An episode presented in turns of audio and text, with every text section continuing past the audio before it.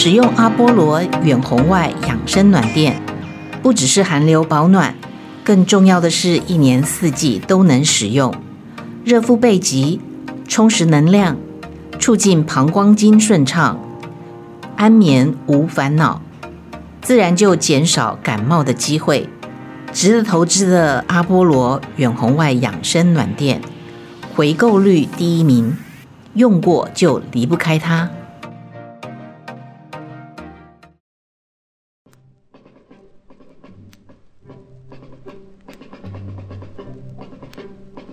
美麦同学会电影法律系由童文勋律师、麦嫂俱乐部共同主持。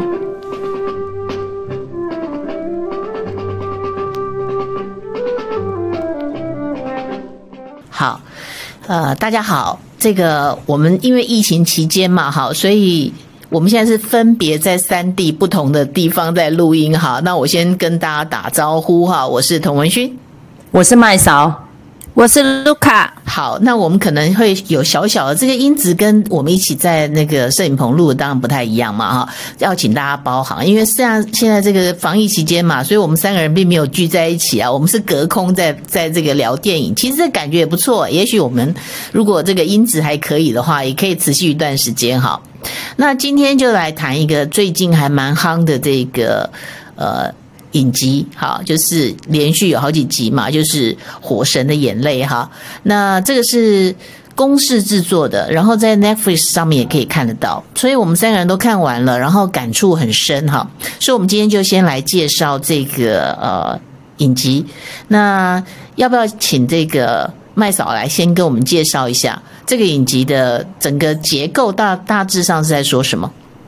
好，这个以及基本上公司在制播的过程哈，也蛮多插曲的。就是他们在田野调查的阶段，要问各个机关，甚至于每个消防队员深入了访谈。听说也遭逢了蛮多的阻碍的，因为可能会涉及到实际的个案，甚至于呢。呃，受访者也希望自己能隐藏身份，不要造成长官的困扰。所以，这个台大社会系毕业哦，他这个本身出身背景不是科班的影剧出来的，他是后来出国进修，才又回来从事影剧，有点像是那时候我们去看那部电影叫做《亲爱的房客》，好，那个导演也是这个样子，所以他充满了人文关怀，因为他是社会系的嘛，所以他很希望说不要只强调那个打火的壮烈，他很希望是凸显到整个组织跟个案之间互动的问题。甚至还要深入到消防队员他们的家庭背景，所以这个故事整个看起来就是很扣人心弦。你可以看到这几个主要的主角之间，他们要承担这个公务跟他们自己家庭的后盾之间的一些冲撞跟压力。所以真的，我从第一集看到最后尾声，我几乎都是含着眼泪在看的。我不知道童律师是不是这个样子？其实很多人到第一集就面临到关卡，就看不下去了。就是我们共同的朋友那个黄会计师，他看到第一集前面，他都觉得好崩溃，他就开始怪麦嫂为什么要推荐他看这个戏这样子。我就跟他说，其实很多成分上面你也是一个刁民啊。他就开始否认他不是刁民。我说，哎、小姐，现在为了这疫情的事情，很多人都会变刁民。真的，我们要彼此之间互相借鉴。很多时候，其实我们都是外行，但是如果今天有些人他是故意外行装内行，诶，这个是很严重的问题哦。所以你在《火神眼泪》就会看到这些眉眉嘎嘎，你就会深自警惕啦。对，这个《火神的眼泪》里面有一个这个嗯很重要的一个桥段，就是说真正懂防火啊，这个消防的救灾的这个问题的这个长官呢。就因为一个事故，所以就被这个换掉了，他就下台，只是下台了。那他一直要跟长官要装备哈，包括这个消防员身上的这个装备，其实那个可能都破洞了，根本没有这个防火隔热的效果了。可是这些服装、这些装备却都没有及时到位啊，那就换来一个这个只会。呃，坐在办公室里面看数字的一个学者型的，根本没有实务经验的一个人来担任这个消防局长啊，那就出了很多的问题嘛。那其实这跟我们现在遇到疫情的时候，真的很像哈。麦嫂讲的，就是第一线在医护人员，有些人就冲到医院里面跟医护人员起冲突啊，还有你明明就要救他啊，他就想要逃出医院啊，破门而出啊，甚至直接拿这个攻击的利器啊，伤害这些医护人员。其实这个这个情况真的很多。然后我们不是常常看到，就是说，如果家里出现了毒蛇啊、猛兽啊，还有虎头蜂啊，都叫这个呃消防队的人、消防大队的人去去抓蛇捕蜂嘛。那后来他们的勤务改变了，可是，一般的民众却不理解哈，整天都怪他们。其实，我还是要鼓吹一下，就是七二一原则啦。其实，所有的事情我们都应该是七分自助，你应该要努力的去理解，呃，出了什么情况，而不是等着别人来救你。好，然后两分互助，就是街坊邻居啊、社团啊，应该要互助啊。然后最后一分才是公助，因为等到这个这个。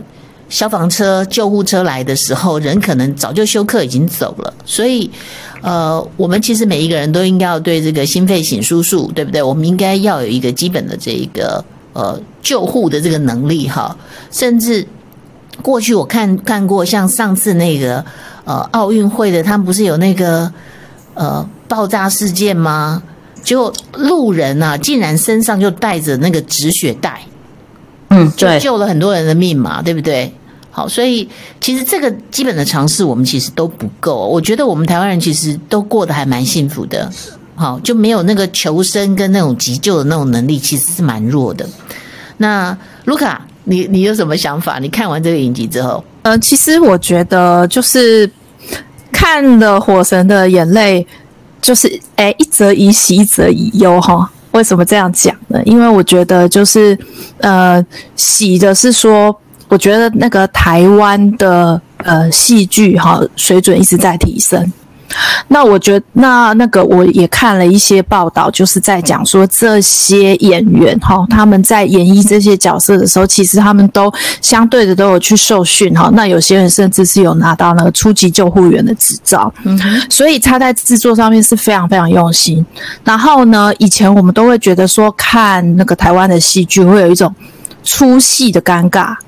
可是这次完全没有哈，那我觉得他在呃，其实他在那个就是演演技的层次上面，其实是做的蛮自然又很生动的。那他在这个呃。这个呃，他的他的编剧的方面也写得非常的呃，因为呃，这个编剧他在事前做过非常非常多的填调，所以写出来也都是非常获得这个消防员的肯定。我觉得说他是有写到这个呃，写到那个很深的部分啦，就是说他们消防员的日常大概就是这个样子。那但是呢，也觉得说。其实它呈现了蛮多的，呃，我们基层第一线的，呃呃，消防人员的一些辛劳跟他们为。遇到的一些问题，有的时候不是只是辛苦而已哦，有的时候它是整个结构上面的问题。那呃，就是很多人在看了第第这个第一季之后哈哦，因为听说呢会拍第二季哈，你就知道说，你看台湾的那个消防的那个这个问题到底有多少，居然还可以拍到第二季哈。那但是很多人看第一季就已经快要受不了了，就是那个。排山倒海而来的负能量，可是问题是说，这些事情其实是消防员每天都在经历的哈，所以就说看了之后就会觉得说，嗯，我们真的要多给这些在第一线工作的人更多的鼓励。那呃，我们其实一般的人民就是呃力量比较小嘛，那可我们可能就是说呃，我们更了解这个消防它救护的这个流程，然后呢，尽量的让。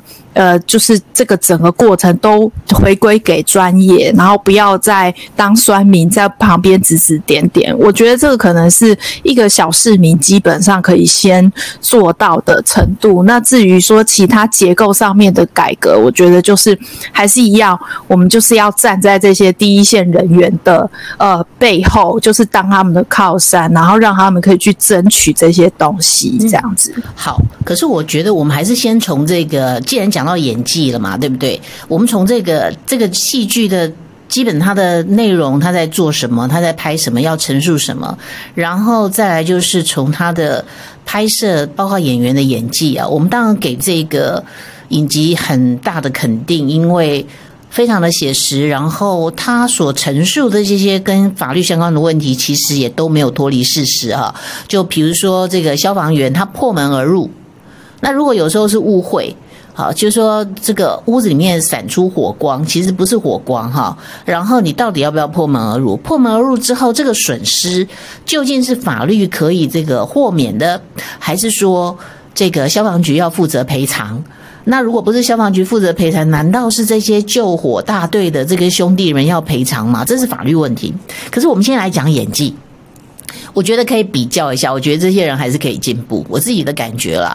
因为前一段时间我不是在看这个《天桥上的魔术师》吗？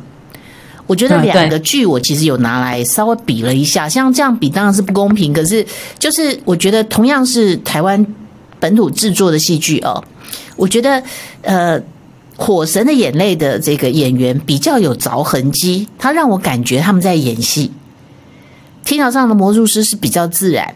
我不知道两位有没有这样的感觉？天桥上的魔术师，因为我没有全部看完，但是我觉得《火神眼泪》会比较用力演，是因为他每一个对白都非常的血脉喷张，所以基本上会觉得好像是复杂比较深呐、但是我觉得还在能接受的范围内。比如说像刚刚那个童律师有提到说那个破门而入那件事情，其实我有深入检讨。曾经我也被我们大楼管理员骗过一次，因为那时候就是我们有邻居进来，然后就放了那个烟雾杀虫剂，就整个大楼哦叫。可是那时候我人已经出来上班。然后就管理员一直 call 我说：“林小姐，好像你们家失火，你赶快回来。”我说：“我们家失火，真的吗？”因为其实我们家防灾警报器我 APP 有连接，我说我手机没有显示。诶，他说就是你们家串火苗。结果你知道我们是住五股的，我要从中正区搭计程车要多贵的那个价格吗？快要五百多块哦。冲回来之后发现不是我们家的事。嗯。因为他在电话上讲的很恐怖，你们家有猫有狗啊，到时候死在里头怎样怎样？你再不回来，我叫消防队破门哦！我光是想到那个破门，我就心脏快停止。我说你拜托你等我一下，我已经在高速公路上了。嗯哼，飙回来之后就不是我。嗯，请问那五百多块谁要付啊？嗯，但我知道那管理员一天薪水没多少，我原谅他了，但是我就干在心里，你知道吗？你根本就谎报嘛，神经病，而且是别人，对不对？然后，所以我觉得这样的事情应该是管委会要负责啦。可因为是，嗯，对，您说，管委会应该要负责，没有错啊，这个应该有管委会的这一个成本在里边。那可是我们回来讲法律问题好了，其实消防的问题跟防疫的问题还不可同日而语了哈，因为消防的问题是。你每一天都必须要有规划的啊，因为房子在那里，小巷子在那里，哪里容易出事？什么情况之下人会路倒？然后有什么揪空哎，好，固定在哪里出现？那你你不能每次把人接了之后就送急诊室啊，医院也会不堪负荷、不堪其扰嘛，对不对？所以这个制度性的东西是比较容易规划的，不是吗？包括预算啊，包括装备啊。对，因为其实里面有蛮多哈环节，我觉得哈真的要深入检讨。例如说那个阿嬷家里面堆积杂物到这种程度，然后叫他去装那个住宅那个防灾警报器，他不装哎，哎你看多定哎，我要是当下如果是林义阳去，他可能当下就俩拱了。就是刘冠廷他在里面就是一个火性汉子嘛，话没送就干掉。结果那天偏偏去的就不是他，就是林柏宏，然后他就是个暖男，他说哦吼阿嬷你要注意哦。前面都要注意，因出来物件呢，一可能坑在都感觉都没记啊。结果你看，果然就烧死一个孙子了。所以我觉得今天我们不给那个公务人员当后盾，就会遇到他们变成俗啦，可能当下没有执行公务，就变成这个样子。好，那关键来了，就是法令有没有强制力啊？如果立法授权是他们可以强制去装，不装就怎么样的话，那他又怕扰民啊，又怕这个选票没有选票啊，所以我觉得这个是法律的问题是可以解决的，对不对？对，因为其实像社会秩序维护法哈，很多人都觉得说那是警察在用的，诶，拜托消防员也是警察诶，那为什么没有社会秩序维护法给他们比较多的公权力行使的范围呢？嗯哼，例如说，如果你今天你不装。好，我今天来跟你讲，你要装，你不装，然后熬回够阿迪亚丢，我就开始罚还了。嗯，就是你必须要有这样的 guts 啊。可是你可以在里面看到，他们是连闯红灯都不敢呢、欸。嗯，这是不对的吧？然后就一个妈妈在旁边该该叫，没有人敢对他大小声呢。嗯哼，我觉得这种唯唯诺诺的方式，哈，真的给我们很大的警惕。我们到底这个社会出了什么样的问题，让这些公务员不敢认识啊？嗯，而且有精神疾病的人，事实上是他们最容易在第一线遇到的有状况的人。所以在法律面，我认为还可以给他们更好的保障啊，包括。破门而入的这个问题，这个本来就有这个相关的法律的这个规定，可是他们最后都屈服在什么事情上面？说啊，请律师啊，律师费太贵。嗯，那这个也应该是政府来给付啊。结果地方政府却说，诶，这个因为消防这个救火这个问题是地方政府的预算嘛，就说你也知道啊，预算不够啊，然后死了人之后，市长就去两批啊。然后，然后就没有然后了。所以预算的这个事情，我认为我们不应该在因为缺乏预算，所以在消防的安全这个问题上面，哈，尤其现在都更其实还蛮困难的。那老旧住宅其实越来越多，好，不只是消防的问题，地震也归他们归他们要去救援，不是吗？所以这个。整整体的，我觉得《火神的眼泪》为什么能够引起这么多的共鸣呢？是因为它可以让我们看见，透过这扇窗，可以让我们看见现在的法令还是不够的。你如果不可能够保护第一线的这些人员，那谁还愿意去冲去卖命？尤其其中有一段是在讲婚姻的问题，对不对？好，我们来休息一一下，再回到现场。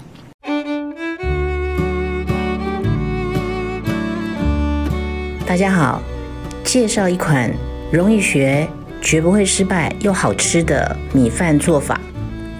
首先，使用三鲜米，三鲜米一杯，配上一点一倍的水，就是比一杯米的水呢稍微再多一点点。洗干净之后呢，加了一点一倍的水，然后呢，加一点点的酱油，最好是使用日本薄盐的酱油哈。大家可以酌量使用，不用太咸。然后呢，就把这个饭呢煮熟。煮熟之后呢，可以配上这个新鲜的这个坚果、腰果都好。然后呢，跟米饭呢搅在搅拌一起。之后可以使用新鲜的海苔片，有没有麻油都没有关系哈。然后海苔片直接卷这个米饭，包着坚果来吃。保证你可以一次吃两碗，不用出门，在家也可以轻松做饭。同样的这个做法呢，我们还可以加其他的，比如说菇类，啊，一起煮，那味道也更鲜美，变化很多。那下次再介绍给大家。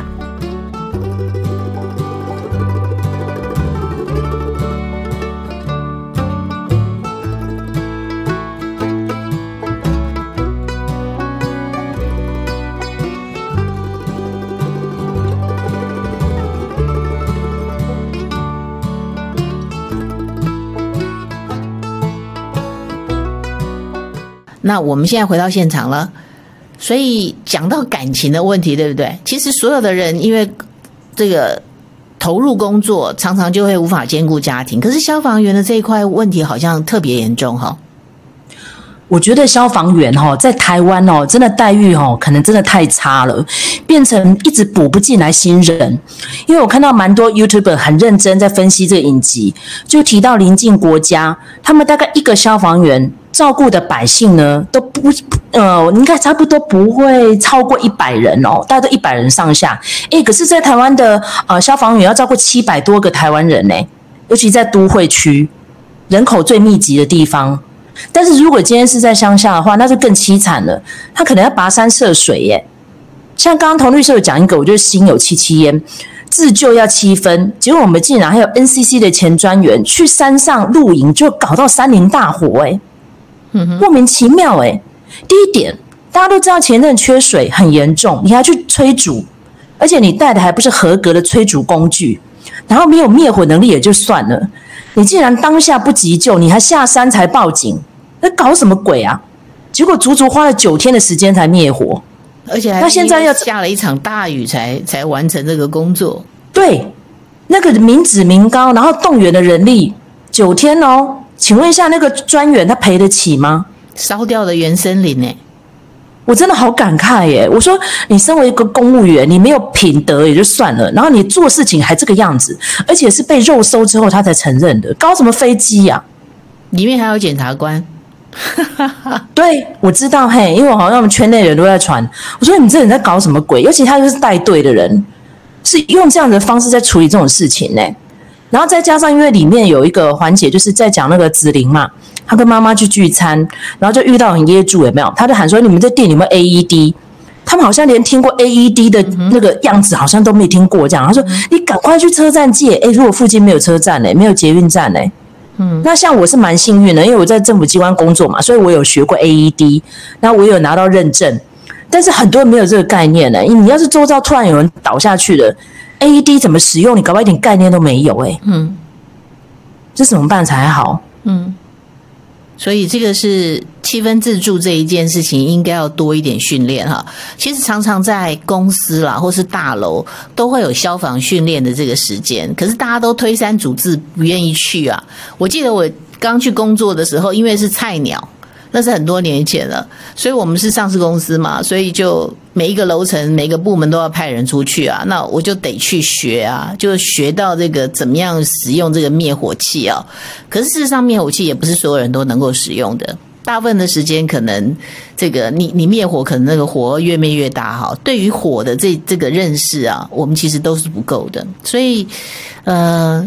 看完这个剧啊，我觉得会推荐大家去看，是因为它透露很多层面的东西哈。就是唯一这个千言万语，就是总结在一个事情上面，就是官员应该要把工作做好，立法者应该要把法条立好，才能够照顾到这么多的层面啊。然后我觉得这不是 Mission Impossible，应该是可以做得到的。两位感觉呢？哎，卢卡发表一下感想好了，因为其实卢卡是最后才看这个影集的，他感触超多的。嗯、其实我觉得就是呃，我我觉得他《火神的眼泪》它好在哪里？就是说，他让你去看每一个立场的人，他做事的方法跟他的思考。比如说，如果是以官员来说的话，他的思考就会变成说我如何的把这个事情就是。圆满的解决，那可能是手，可能是桥，可能是什么的。那那个呃，有没有帮这些消防员争取的可能？那他们其实也有有透露一点点小小的可能。好，那但是呢，可能还是不够的。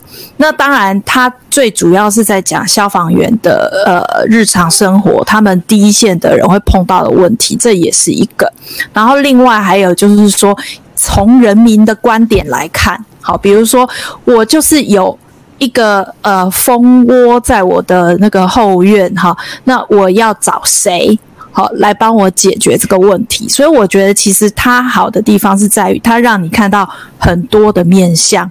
那尤其是看到人民的那块的时候，我自己是蛮有感觉，就是说我会去想说，诶，我是不是这样子的？好，我是不是呃，当我有。求于人的时候，那我会寻求什么样的帮助？我是不是寻求错了帮助，或是怎么样的？所以我会觉得说，它好的地方是在于说，它让你看每一个不同立场的人，他面临什么样的问题。那呃，我们在各自的立场去去呃，看能怎么样来解决。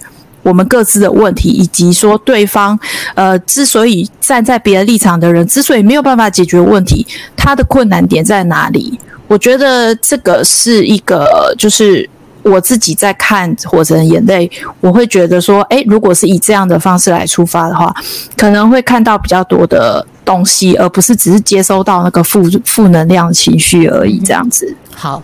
我其实看完我比我不觉得有负能量，我反而觉得说，诶，看到问题是好事，你能够把问题点出来，才有机会把它解决。那相对的，我觉得应应对到现在的这个疫情的情况，你会觉得说，确实如果没有一个好的、正确的一个指挥官的话，那么下面的这个第一线的上战场的士兵，那当然会很灰心。就像现在第一线的医护人员，他们遇到的是缺机器、缺设备、缺药物的情况之下，哈，那我看到一个已经成功出院的一个案例，感觉很感人啊。这个是台北市这个市立联合医院的一个有一个阿贝，那进来之后很快就变成重症了。那因为那时候根本没有药物哦，那他们去申请这个瑞德西韦，然后拖了六天也都没有批准下来。那当时因为没有批准，所以呢，他们只好怎么办呢？就是因为这个阿伯呢，自己求生意志很强，所以呢，他就每一天都要趴卧、趴着，努力自己呼吸，然后至少要八个小时。那可是这七八个小时中间呢，就要有医护人员全副武装进去哈，然后帮他翻身。那重复的一直这样做到最后，在没有药物的情况之下，因为现在其实我认为整个医疗的 SOP 是错误的。我们在一年半的时间里面，我们根本没有去学习国外怎么样去救重症的人。然后我们的副前副总统竟然说：“呃，我们的高死亡率啊，像你知道那个新加坡，它的确诊人数这么的高，可是它的死亡人数才几十个人而已，三十几个人。”你你看着这个数字的比例，台湾现在已经要破五百了，你你就知道说台湾一定出了什么错，不是我们医疗的量能不够，而是什么？机器没有，然后呢，药物没有，可是有很多专家学者已经建议了，但是一年多来完全不做，所以这一次的这个贾永杰，他集合民间的力量，几天的时间他就募到了两三百台的这个高氧机。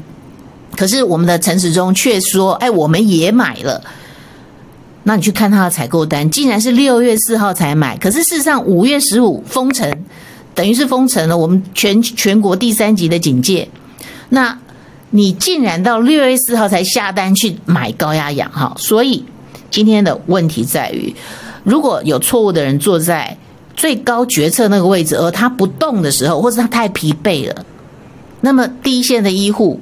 还有我们所有的个人，那只能自求多福了。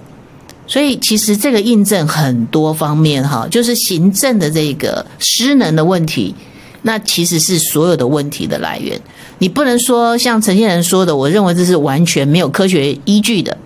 你说因为我们的死亡率是因为五十五趴以上的人都是五十岁以上的高龄的高龄的人哈，我们不能接受这样的说法。死亡的。五十五趴，也就是说，超过两百五十人是五十岁以上的人，就代表说他们一定得死吗？你为什么不去检讨一下？事实上，是因为缺少机器跟缺少药物呢？那所以你完全没有任何科学的验证，或是有任何的报告说，因为是年龄大说必死，那怎么可以这样子信口开河呢？所以现在有人说要换掉陈时中，难道换陈建仁上来就会更好吗？我其实是很悲观的。好，所以这件事情，我认为，呃，还是回归到立法院，立法院才是能够唯唯一监督现在的中央疫情指挥中心。可是现在这个陈时中到立法院的时候，还跟这个立法委员哈不止一个人呐、啊，互相呛一下这样子，是实在是非常的不得体。所以今天来谈这个疫情期间嘛，大部分大家都待在家里比较多哈，所以可以追剧。那看完这个戏剧呢，我们认为说。《火神的眼泪》很推荐大家，但是呃，希望大家看完之后不要觉得只看到他的这个阴暗面，或是觉得心里的阴影面的面积会覆盖更大哈。应该要看看，其实有很多事情可以做，当下做好了，其实第一线愿意冒险泛滥的勇士们、斗士们，他们就可以把事情做好。好，那麦嫂有没有要总结一下？哦、好，我要补充一下，就里面有一句话让我心有戚戚焉呐，就是消防队员说，我们这最基本的设备，除了是帮弟兄哈、保护他们的生命之外，也可以救更多的人。为什么你们把预算都拿去办烟火，好、办跨年？嗯，我觉得想想很难过诶。我之前我就一直在骂这件事情，为什么我一直要做这种花而不实的活动？然后那个预算经费的几亿几亿在烧，然后最基本的一些设备建设就不做。像去年我们就做了很多无聊的事情，然后陈时中还跑去参加人家演唱会，对不对？先被骂死了。对，我觉得这样的事情真的是就着急呢啦，荒腔走板啦。嗯，但是我今天也要讲到说，真的，我因为非常无奈的是，如果没有经历过五月的这一场疫情跟这个破口，不知道其实我们很多环节都是千疮百孔。对对对，然后尤其是这种生离死别的事情哦，一再的在发生，其实人哦到最后就会无感了。像今天很多精神科医师出来分析，你现在看到好像账面上只是数字而已，你没有想到有多少家庭破碎耶。嗯哼，好，尤其所以对，尤其是火速就要烧掉了耶，你最后一面都见不掉。你最有感觉的是这句话哈，其实我最有感觉的是那个男主角说的。他说：“在死亡面前，人人平等。可是我觉得一点也不平等哎！死亡是所有人的终点，没有错。可是，在通往死亡的过程中，是一点都不平等啊！因为现在很多人可以怎么样强打疫苗啊，特权疫苗啊，那怎么会平等呢？所以在死亡面前，其实我们才知道说这个世界从来不平等。那怎么样用法律可以规范？怎么样用我们？”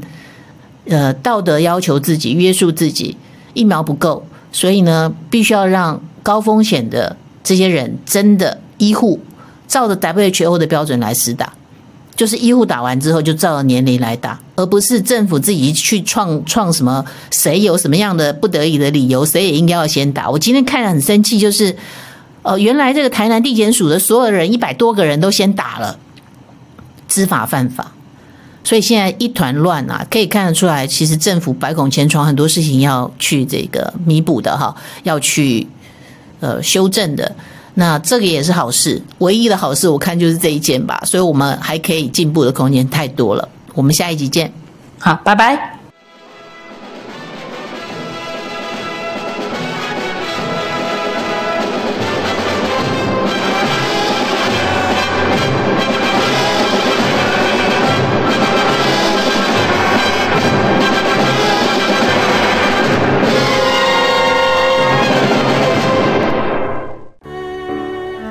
纯净咖啡，听最真诚的声音，口感香醇，把人生的甘甜、酸苦完美搭配，跟人生和解，跟自己和解。纯净咖啡，让心灵纯净。支持 We 点 TW，喝好咖啡。请至官网搜寻或来电零二八七九一九零一零，由专人为您服务。